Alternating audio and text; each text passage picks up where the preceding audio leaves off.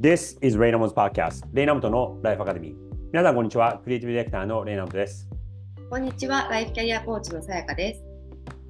このポッドキャストではニューヨークに住む僕が毎日5分ほど日帰りのテーマでキャリアとクリエイティビティを軸にこれからの世界の中での日本人の未来を考えていきます。週末にはライフキャリアコーチのさやかとの夫婦の会もお届けしています。ということで週末がやってきました。金曜日ですけど皆さんいかがお過ごしあこ日本は日本日本はもう土曜日かえっ、と、まあ、でももうすぐ土曜日だ、もうすぐ、うん、はい。えっ、と、これは土曜日の、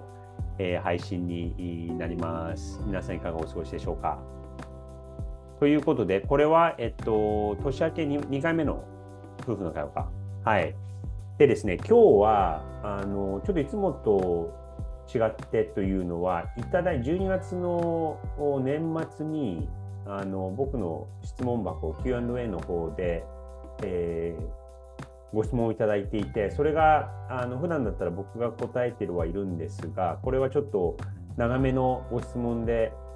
えー、家族にも関わる夫婦の間でも課題かなと思ったので、ちょっとそれを話そうということになりました。はい。なので、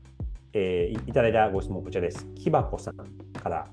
いつも楽しく拝聴しています。最近海外でのキャリアについて悩んでいます。直近8年ほど海外で働く機会があり、日本を離れています。海外で働くことを望んでいたためありがたい限りなのですが、人生の三大転機のうち結婚、出産は経験しましたが、自分自身ではないのですが、家族の病気という事象が起こってしまいました。来年以降もさらに海外キャリアのステップアップが見えてきた中で、日本の両親を含めた家族と海外での充実をしている家族家族の、えー、綱引きに悩む年末となりました。レイさん、ニューヨークに10年以上いらっしゃる中で、奥様も含めてご家族にいろんなことがある中で、海外での生活を継続されているポイントがありますか？もしあれば差し支えない範囲で教えていただけると幸いです。ということで、えー、自分のキャリア、ご自分のキャリア、それから、まあ、キャリアを積んでいく、年齢を重ねていくことによって、まあ、自分の子供たちの課題だったりとか、あと、親の課題っていうのも出てきて、これはちょっとまあ詳細は分からないんですが、そのご両親のことかなということではあるんですが、うん、それをどうバランスしてどうするのかベストかっていうところだけどうこれパパッと聞いてなんか思い当たることとか考えられることとか。えっと、いただいた質問は海外系生活を継続するポイントっていうことでそうあのいろ家族にいろいろなことがある中で海外での生活を継続されているしているポイント。まあいろいろあると思うんだけどそのなぜしているのかとか、うん、うん、まあ一番私たちの場合大きいのは今例の仕事だよね。例の会社がこっちにあってあの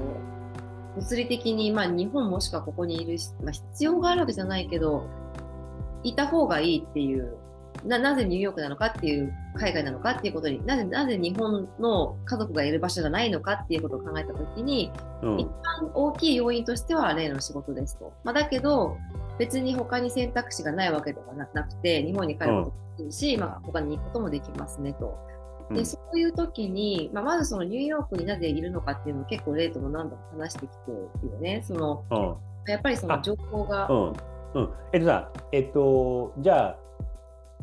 逆にあごめんごめんまずとりあえず考えをいとりあえず言ってください。え？っと、そうでだからニューヨーク結局その情報が集まってくるとか世界の最先端とかっていうのが少なくとも例の仕事にとっては、えー、大切だよねっていうことになって今まあニューヨーク市に住んでを選んでますと。で、えーと、子どものことを考えた時に私は、えーといずれ日本に帰るにしても海外で教育を一時的に受けるのはあのいいかなというふうに私は思っていて経験として。子供の経験として。子供の経験として、うん、うん、だからそれもあって今海外生活をすることはを、まあ、選んでますと。であとは、うん、まあ、幸いにも今のところその日本に帰らなきゃいけないっていう選択が、えーと、をしなきゃいけないような状況が今のところは家族にないからえーと、そういう生活をしているっていう状況だよね。だから、うん、そこの本当に何か家族が病気になりましたっていう時に、まあ、本当何の病気なのかとかあとはそのサポートできる人が他にいるのかとかもう本当状況によってかなりそこは変わってくるのかなとは思う。うんまあ、あとは私の意思で海外にニューヨークに今住んでたいっていうふうに、うん海外に住んでたいたいっていうのがあるからあのちょっとじゃあ、えっと、仮例えの話でいいくつかシミュレーションできると思うんだけど、えっと、夫婦っていうところとあと子どもの教育今うちはねティーネイジャーになる子どももちっちゃい子どももいるのその子どもの教育っていう課題と日本にいるまああの幸いなことにお互いの両親は自分たちでちゃんと全部できて、えー手まあ、手のかからない生活をしてくれくれているので、えー自立してますと。はい、でいろいろなこう要因があるわけじゃない。で今あのさやが言ったみたいに俺の会社を、まあ、あのアメリカで始めてで、まあ、ニューヨークにいるということがに、まあ、アメリカだったらニューヨークかシリコンバレーのどっちかかなだと思うんだけどそこにいることで、えー世界をこう何らかの形でこう引っ張っている都市2つの都市のどっちらかにいて、まあ、ニューヨークにいればサンフランシスコとかことは大体分かったりするからうんとやってる仕事の内容にはそれプラスアルファで、えー価値になってますと。うん、お俺のね。うん、で、さやは俺のパートナーだから、で、あと、えっ、と、今、ここ数年、コーチ、コーチととして、えーどこでからでも結構仕事ができるようになったから、あんまり場所とかには縛ら縛られない形で仕事できます。で、でえっと、子どものそのお教育のことも含めて、でまあもうちょっと細かいこと言うとその西海岸はどうかとかいろいろねそのことも考えて数ヶ月それを検討していろいろ調べたこともあってその物価物価というかあの物件がいくらぐらいするのかとかだったりとかあとヨーロッパにね去年の暮れから数ヶ月行ってみてちょっと実験的に生活できたらでもちょっと時差が特に俺の仕事でヨーロッパにいると日本とアメリカとのサンドイッチになっちゃうから結構きついっていうことが分かったりとか、まあ、そういうことがあって今とりあえず当面は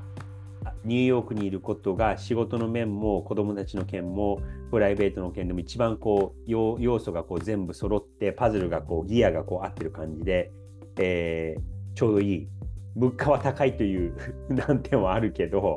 うん、でも文句は言えない。生活はできますと。いうのが今の現状だよね。で例えばじゃあシミュレーションなんだけどえっと俺はまあ仕事してたとしてもどこからでもあの仕事できますと。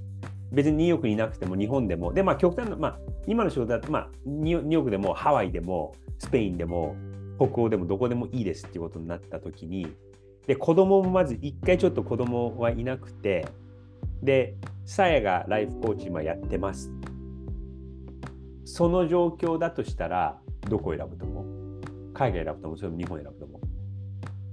海外選ぶ。それはなんで？うーん、開放感が、私にとっては開放感がすごくある。開放感がある。うん、ああ、じゃあ自分がこう伸び伸びして自分らしく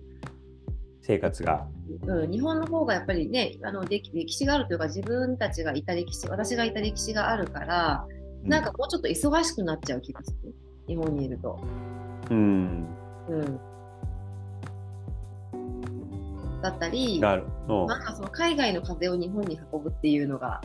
あのいうのも私は今意識してることだからさ。か海外の何？海外の情報だったり海外の風を日本あに、うん。あはいはいはいはい。うん。まあ、ちょちょっと俺、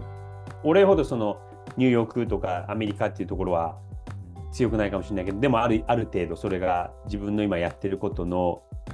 プラスアルファにはなって、うん。クライアントにもそれがプラスのいい影響にはなる。うん、あとあはー住んでて楽。いろんなことに気を使わなくていいから住んでて楽？それは、それは具体的にどういうこと？では日本で暮らしたことがないから分かんないのかな。なんかさうん。要公共の場でこうしなきゃいけないとかさあの、いろんなことに気を使わなきゃいけないじゃない？日本にいると。まあね。あとうん。ね男女の差もあるんだと思う。私なんかすごいびっくりしたのがおあの駅とかさあとは電車もそうなんだけどさあの通勤なしの時って結構こうやって押してくる人とかいるんだよね日本で？日本で。てか余裕でいてあの何回もあるんだけどそういううん目にあったことってでもパパって一回もないんだってあえそんな人いるって言われたの？あ。ああ。私え？っと思って私社会人生活15年やってきて通勤そんなことしょっちゅうみたいな。もう満員電車とかさ、あとホームでもさ、とかさ、わざわざぶわざとぶつかってくる人がいたりとかさ、それはあれだよね。あの別に子供連れてるからとかそういうことじゃな全くなくてうん。通勤の時間にあの男性が女性に対してあ？そういう。男性とも限らないけど、あ女性もそれは。女性の女性が女性に対して。うんへでも確かにおじさんの方が多かった気はするけど、でも、あの、うん満員電車でこうなってる時にさ、もうこうやってこうやって押してきたりとか、うん明らかになんか何もしてないのにさ、なんかその、なんかこう、イライラしてる人がなんかこあう、みたいに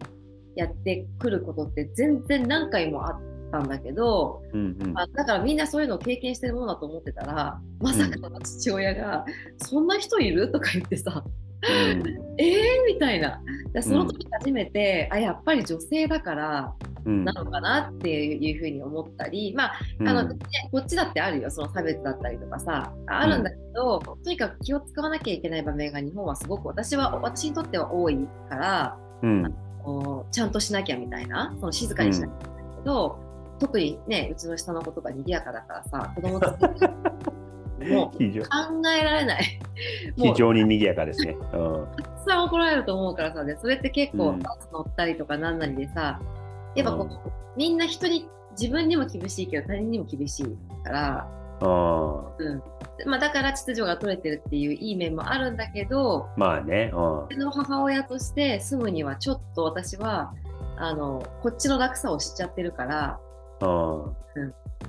あのあれだよね。あのこっちで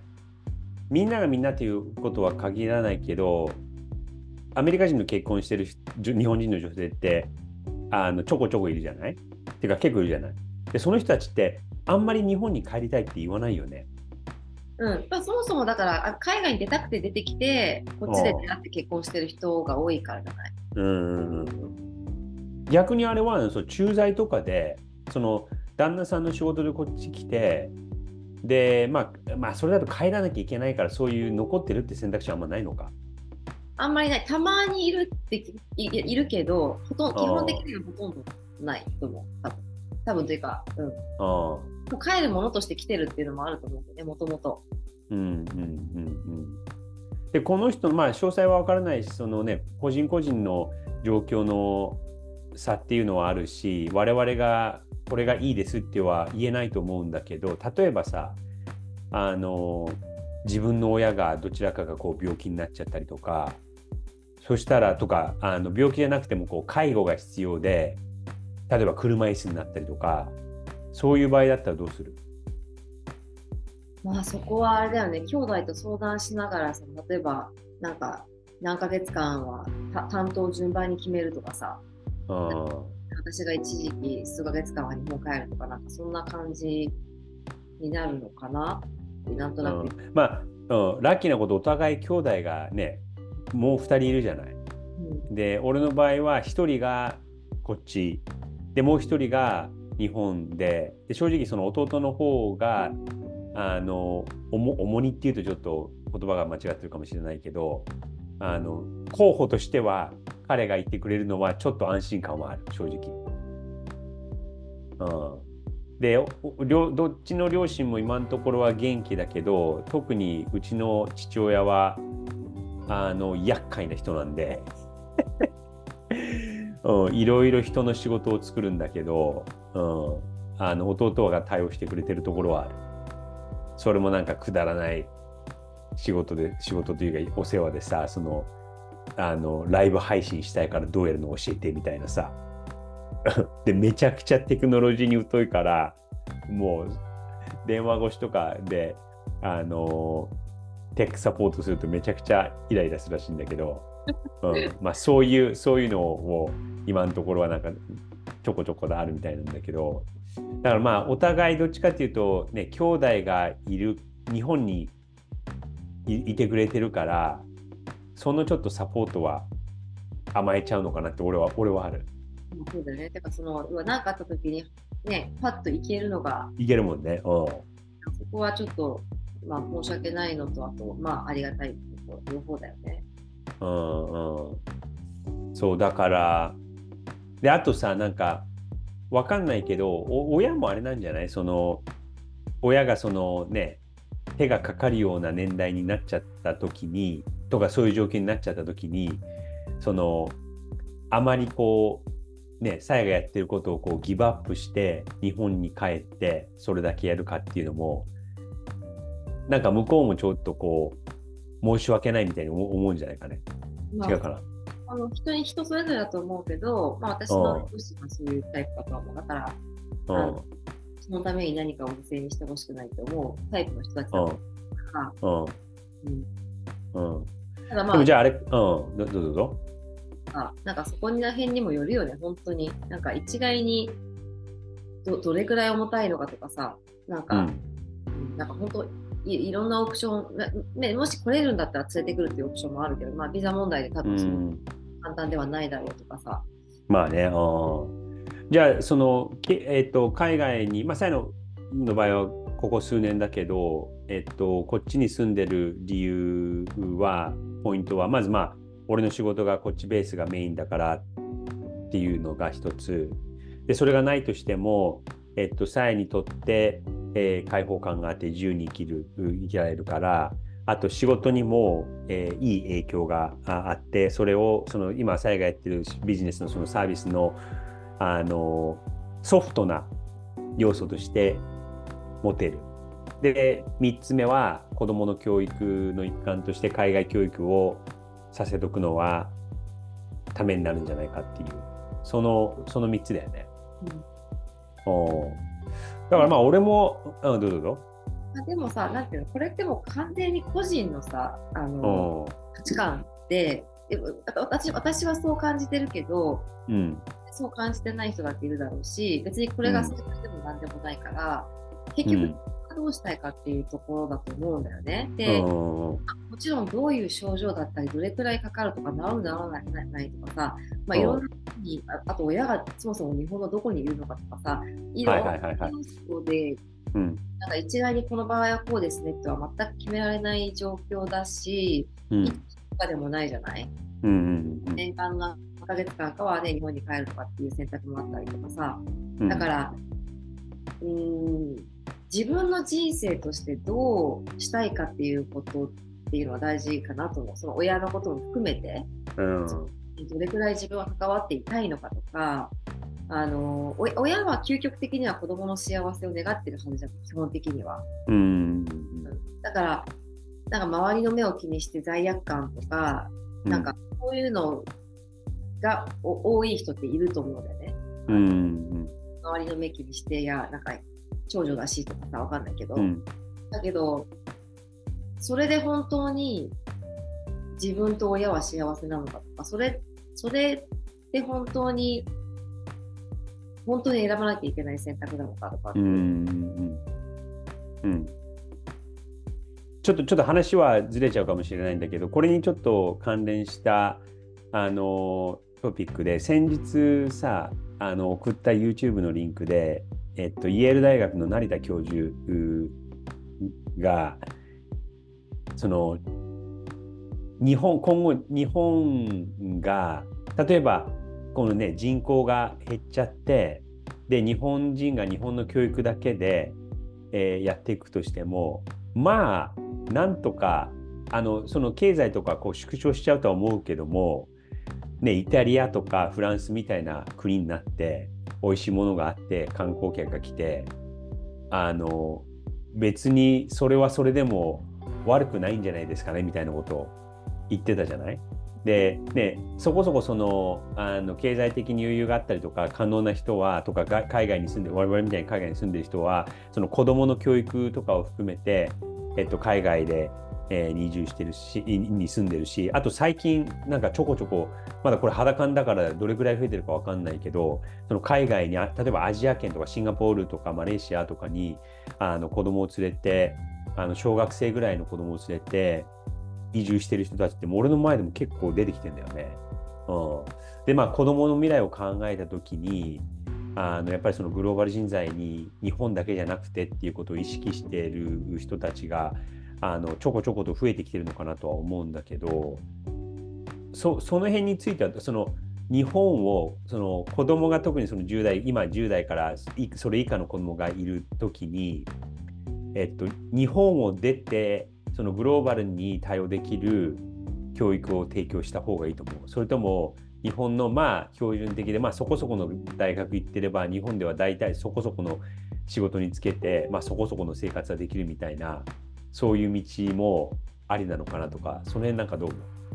やもうどどっちでもいいと思うっていうかその本人が、ね、私たちはねお互いの海外を経験していて、うん、やっぱそこから得られたさ豊かさっていうのが私たちは感じてるから、うん、子供もそのそれを知ってほしいとかあとは選択肢を広めてあげたいっていうことでそういう思考になってるけどでも、うん、あの私的には何かしら日本に関わる仕事はするんだろうなとは思うのね。特に上の子は。だからあ上上うちのうちの上の子が。あだし、まあ、日本って安全だしさあの基本的にその全体的なあの教育レベルだったりとかその民度が高い、うんうん、多分だからその完全に伝えることは私もないと思っていてあの、うん、だから別になんだろう。日本日本でずっと完結するんだったら別にそれはそれでハッピーな人生だと思うんだよね。だから、うん、ただ私は多分女性として日本で働くシングルマザーとして働くっていう経験をしたことでうん、ちょっと生きづらさがあったからあの、うん、選択肢を与えたいって思っただけであって別に、うん、あのであとはさその本人が結局日本で働いて日本に住む可能性は非常に高いと思うんだけど、うん、それ別になんだろうないつでも選択肢はあるっていうふうに思えているだけで違うじゃない、うん。うん、だから、うん、なんて言うんだろうな。その例えばじゃああのなんかこう世界に痕跡を残したいと。なんかこう、うん、世界世界世界でまだなんか新しいことを生み出したいとかさ世界の何かを変えたいとかってなってくるとあのある程度その海外だったり世界を見ることは大事かなとは思う。だからどう生きたいかとかさ何をしたいかによるんじゃないかなって思うんだよね。あのちょっとこの話出ちゃうかもしれないんだけど10年ぐらい前に10何11年ぐらい前かな。日本人の学生その時20歳21歳ぐらいのあの学生の人たちと話すことがあってでその時俺あの海外で学生のコンペっていうのを主催しててで日本からの応募が全くなくて、うん、残念でその学生たちに話しに行ったのよ。うん、でまあ23人でなんかある団体の代表の子たちだったんだけどこういうその世界レベルのグローバルのことにはあの興味ありませんかっていうふうに言ったらまあ十何年前のあれだから今多分30 323歳ぐらいの人たちになってると思うんだけどその時はいやなんか僕らってあんまりグローバルとか興味ないんですよねみたいな感じで日本はまあ ねあの安全だし居心地がいいしあの別に出ていく必要もないしみたいな感じで。で俺はそれ結構衝撃的で驚愕してちょっと危機感を覚えたんだけどでまあその後危機感を覚えたからあのコンペのワークショップとかをやって日本人の学生がちょっとでもこう海外に挑戦できるような場を作ってあげたいなと思ったんだけどなんかそので正直まだ俺その気持ちはすごく強いのね。うん、強いんだけどまあ日本だけで完結して十分な人たちも過半数だと思うしあと昨日おとついのあるニュースの記事で日本これさえもしかしたら見たかもしれないんだけど日本人がパスポートを持ってる率って何何何割だと思う？見たその話。えっとねどっかで見てすごい低いんだよね。うん19%、うん、そうだから5人に1人も持ってない。うん。つまり海外に出てる人は5人に1人持ってても出てるとは限らないじゃん、うん、だから多分10人に1人ぐらいもしかしたらもっとしたかもしれないっていう。うん、だから、ね、別にパスポートを持ってることが、ね、アメリカでも多分そんな感じでアメリカは人はアメリカ人しか興味がないから、うん、そうだと思うんだけど、うん、なんかそういう精神的な壁だったりとか精神的な安全性っていうのは日本にはあるのはあの分かる分かる気はする。うん、こで、なんて言うんだろう、それはそれでさ、本人が幸せだったらいいと思うんだけど、うん、あの話聞いてて思ったのが、まず、その、違う価値観を知ることで自分が楽になることだったりとか、自分の限界を突破できることっていうのはああると思うのね。やっぱ日本にいるとさ、どうしてもこうあるべきっていうあの思考になりだから、あのそれを、そこに対してちょっと違和感だったり、もやもやだったり、ちょっとなんかストレスを感じるのであれば、うんるっていうのは、すごく自分を楽にすることが世界を広げることだから、うんそれって私はすごくいいことだと思うのと、あと、その日本で政治家になるとかさ、その日本という国をどうにかするっていう仕事をするんだったら、やっぱり世界は見るべきかなとは思う。うん、で、だよね。なんか、うん、なんて言うんだろうな。そういう人たちがいるか、その海外じゃなくて日本が大好きな人たちがいるのもいいことだし、うんうん日本のその伝統だったり歴史だったりなんだろう大事なことを守り続けてくるっていうのもいいことだと思うから別に海外に必ずしも出た方がいいとかっていうことは別にそんなに言わないけどあのまあ視野が広がったり自分が楽になったり、自分が本当はできないと思ってることができたり、まあ、うん。あとはその、ね、本当はすごい才能を持ってる人たちが埋もれちゃってるっていう可能性はあるよね。その海外に、本当は日本人ってもっとポテンシャルがあってさ海外でなんかいろいろと新しいことできる人たちかもしれないしさそのアニメとかもそうだけどさ、素敵なうん。出せる人たちかもしれないけど自分で自分の限界を結構ちっちゃく作っちゃっていてうん。いかない人がいるかもっていうのは思う。だけどそれとその本人の幸せとはまた別だろうから、あのうん。そうだよね。うん、まあ、さやもね、俺これは知ってるけど、お俺はさ、結構そのグローバルレベルでっていうことをすごく意識してるじゃない？うん、で、日本にも、で、別に全然日本が悪い、っていうか日本ってめちゃくちゃいい国だし、多分世界一住みやすい国の一つだと思うし、いろんないいことはあるし、日本だけで完結することって、あの、かなりあるじゃない。うん、でまあそのさっき最後言ったその男女男女の差っていうのはあって俺は男だからちょっと得してるところはかなり多々ある見えないと気づいてないところで多々そのねさやのお父さんがあの電車のこと気づいてなかったみたいに気づいてないことはすごくあるからあの恵まれた状況ではあるから日本っていうのは住みやすいし生きやすいところではあるとは思うけどもなんか個人的な生活として俺どっちかっていうとあえて大変な道を行くところはあったりするからあのね転職した時もさその確実にこっちの方が安定してるっていうところ行くのかチャレンジとしてちょっと大変かもしれないし先見えないけど自分をこう向上するためにっていうことであえてその先が見えないことを挑戦してきたところはあるから、うん、だから海外に行ってあの大変なこともあるけど継続してるポイントはそこそこかもしそこにはあると思う。うん。うん。子供がこうん、ではチャレンジし続けたいっていうことだよね。だからああそうそれある。うんじゃなくて海外でチャレンジし続けたいっていう気持ちがあるから選んでうん。うん。うん、だからまあなんかある程度負けず嫌いだったりとかひねくれてるところがあるからその子供とか夫婦とか家族のことがあの、まあ、関係しててもでで特に、ね、その上の子はあの日本とアメリカ行ったり来たりしてるし彼女に何が合ってるのかっていうのも尊重はしたいから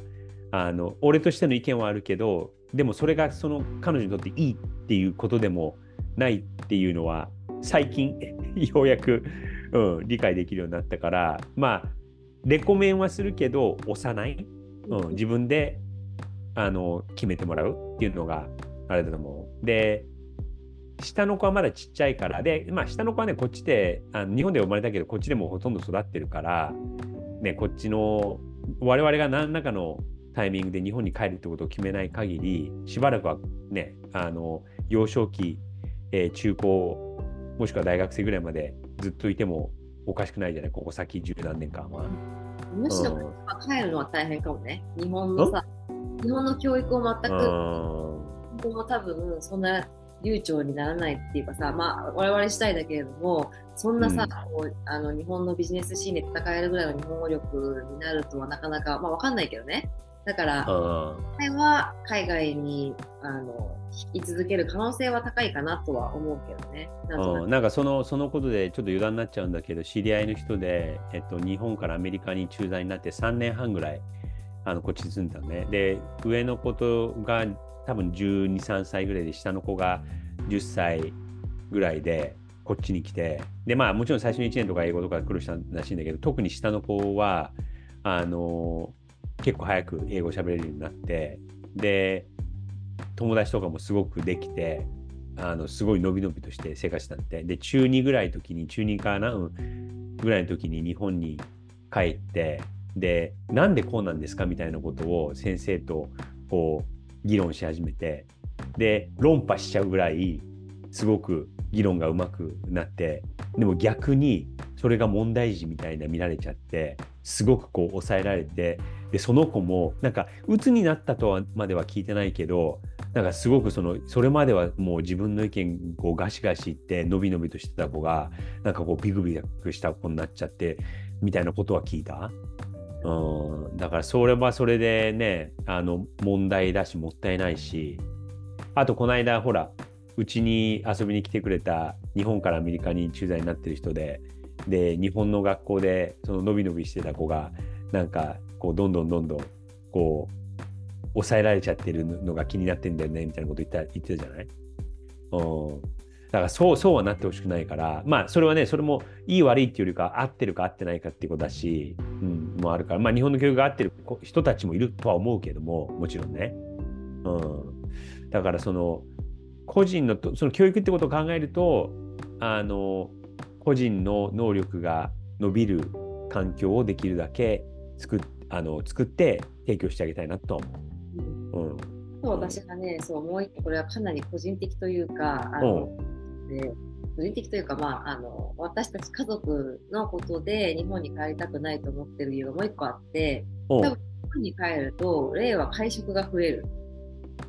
まあね、うん、増えると思う。絶対増えて、で私も多分あの日本にやっぱクライアントさんたちいるから、うんあの出る機会が増えると思うね。あのイベントやったり。うんうんうん。したことだからさ、動きたくなっちゃうと思ううんから、うん。結果あの家族時間が減るんじゃないかなっていう。いやそれは、うん、それは思うしあのアメリカ特にニューヨークにいて日本と仕事してて意外と悪くないのはまあ俺仕事結構する方だけど、うん、と結構その辺の管理ができる自分の時間の仕事の時間の管理ができるっていうのもその日本とかぶさってる時間が限られてるから例えば夕方の6時から9時ぐらいの間3時間だけしかミーティングできないとかプレゼントができないとかっていうのもあるしまあね23ヶ月に1回1週間ほど日本には行ってるけどそれ以外はねこっちにいてまあ出張とかもあるけどもあの夜でできるだけそのコントロールしてその平日の、えー夜のミーティングは9時以降は入れない。そして週3回以下は入れないっていうのを結構厳守してるじゃない、うん、でそういうコントロールが効くけど日本に行っちゃうと多分もう効かなくなると思うんだよね。で相手がさ、クライアントで偉い人とかになる。あのもうコントロールできないよね。会社のことだったらできるかもしれないけど、う、うん。うん、そうできないから、誘われるからさ。うん、そうそう。だからその辺のあの自分の時間のコントロールだったりとか管理だったりとかライフワークバランスの管理はあの距離と時差がいい方向には働いてると思う。はい、うん。はい。ということで、ちょっとまあ2、30分話したので、あの今日いただいていたあーお悩み、ご相談、ニューヨークに10年以上いて、えー家族、妻も家族も含めて、いろいろな家族に、まあ、親とかにいろんなことがある中で、海外での生活を継続しているポイントは何かということで、えーまあ、お互いやってる仕事のプラスアルファの要素として、海外にいることが、えーいい影響を与えることができる。それが一つ。で、二つ目に、えー、の場合は特にその女性という立場で、えーニューヨークにいることが開放感があって自由に縛られない生活が精神的に縛られないってことだよね。ができる。はい。で、三つ目に、えー子供のお教育としていろんな経験をお与えてあげたい、させてあげたい。それが3つ目。そして、プラスアルファで、その日本にいるとお互い多分外出する時間がかなり増えちゃって、家族との時間が減っちゃうから、こっちにいることで日本と仕事してる場合、特に日本としてる場合は、その距離がいい、いい足かせとなってっていうとちょっとあれかもしれないけれども、こうブレーキとしてかかっているから、逆にいいライフワークバランス、家族の時間とかがあの増やすことができるという、そういうポイント4つですね。はい。はい。はい。ということで、今日はいただいていた、すごくご丁寧なご質問、年末いただいたんですけども、そのことについて話してみました。はい、それではあの素敵な週末をお過ごしください。Enjoy the weekend!